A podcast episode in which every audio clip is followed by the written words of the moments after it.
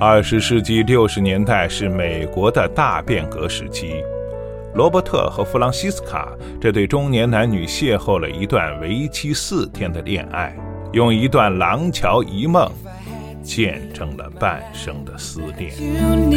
请听《廊桥遗梦》，作者罗伯特·詹姆斯·沃勒，演播胡杨、孙大江。With you I see forever. 第一集。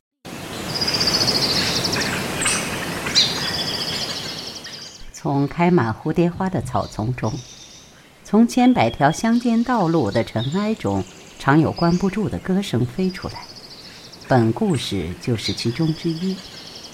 一九八九年的一个秋日，下午晚些时候，沃勒正坐在书桌前，注视着眼前电脑屏幕上闪烁的光标。电话铃响。线路那一头讲话人是一个原籍伊阿华州、名叫迈克尔·约翰逊的人，现在他住在佛罗里达，说是伊阿华的一个朋友送过他一本沃勒写过的书。他看了，他妹妹卡罗琳也看了这本书。他们现在有一个故事，想必沃勒会感兴趣。他讲话很谨慎，对故事内容守口如瓶，只说他和卡洛琳愿意到伊阿华来同沃勒面谈。他们竟然准备为此费这么大劲儿，倒引起了沃勒的好奇心。尽管沃勒一向对这类线故事的事抱怀疑的态度。于是我同意下星期在梅德因见他们，在机场附近的一家假日旅馆中寒暄过后，尴尬的局面缓和下来。他们两人坐在我对面，窗外夜幕渐渐降临，正下着小雪。他们让我做出承诺：假如我决定不写这故事，那就绝对不把1965年在麦迪逊县发生的事。以及以后二十四年中发生的与此有关的任何情节透露出去。行，这是合理的要求。毕竟这故事是属于他们的，不是我的。于是我就注意倾听，全神贯注地听，也问一些难以回答的问题。他们只管讲，不断地讲下去。卡罗琳几次不加掩饰的哭了，麦克强忍住眼泪。他们给我看了一些文件、杂志简页和他们的母亲弗朗西斯卡的一部分日记。客房服务员进来又出去，一遍遍添咖啡。随着他们的叙述，我开始看到一些形象。先得有形象，言语才会出来。然后我开始听到言语，开始看见这些语言写在纸上。大约到半夜刚过的时分。我答应把这故事写下来，或者至少试试看。他们下决心把这故事公之于众，对他们不是一件轻易的事。情况很微妙，事关他们的母亲，也触及他们的父亲。迈克尔和卡洛琳承认，把故事讲出来很可能引起一些粗俗的闲言碎语。并且使理查德与弗朗西斯卡·约翰逊夫妇在人们心目中留下的印象遭到无情的贬低。但是，在方今这个千金之诺肆意粉碎、爱情只不过是逢场作戏的世界上，他们认为这个不寻常的故事还是值得讲出来的。沃勒当时就相信这一点，现在更加坚信不疑。他们的估计。是正确的。在沃勒研究和写作的过程中，有要求会见过三次迈克和卡洛琳，每次他们都毫无怨言地来到伊阿华，因为他们切望这个故事能得到准确的叙述。有时他们只是谈，有时他们缓缓驱车上路，由他们指给沃勒看那些在故事中占一席之地的场所。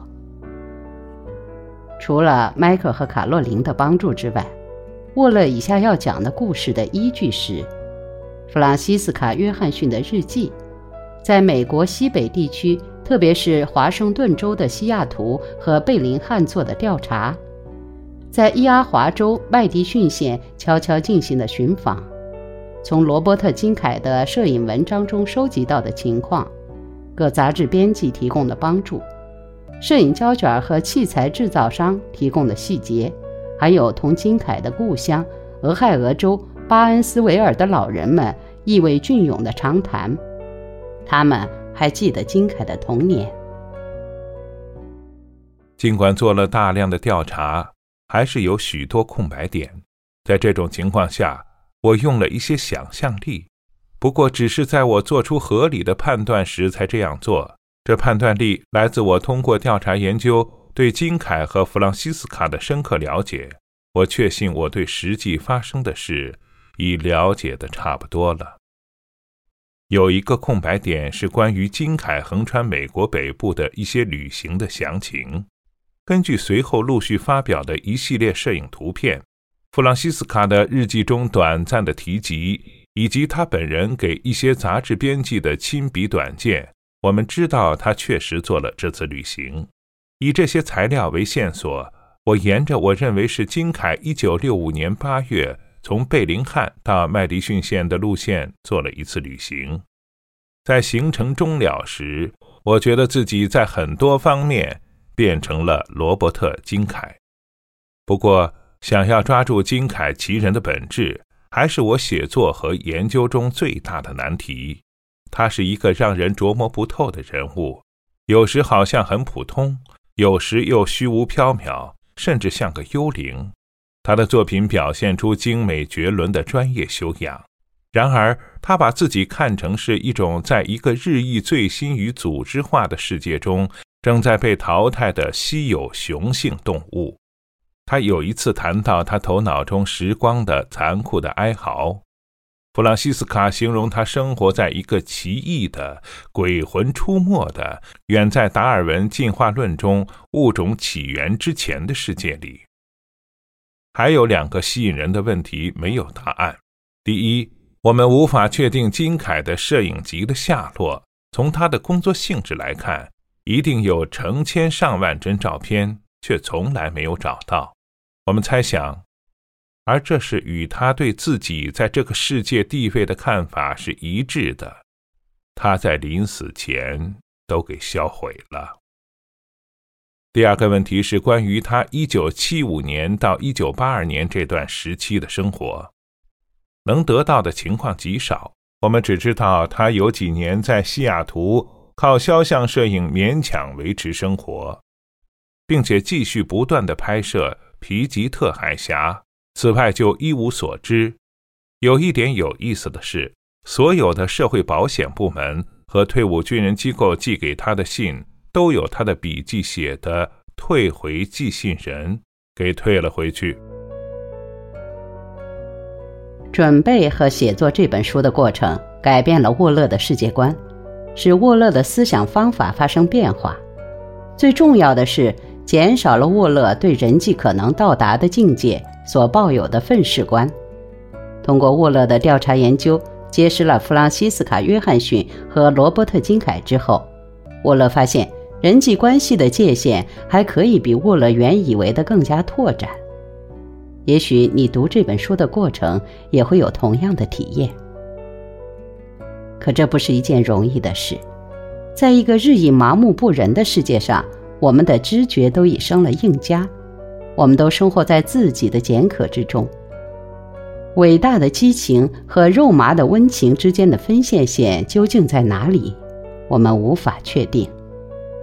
但是我们往往倾向于对前者的可能性嗤之以鼻，给真挚的深情贴上故作多情的标签，这就使我们难以进入那种柔美的境界，而这种境界。是理解弗朗西斯卡·约翰逊和罗伯特·金凯的故事所必须的。我知道我自己最初能够在动笔之前就有这种倾向。不过，如果你在读下去的时候能如诗人科尔律治所说，暂时收起你的不幸，那么我敢肯定，你会感受到与我同样的体验。在你冷漠的心房里。你也许竟然会像弗朗西斯卡一样，发现又有了能跳舞的天地。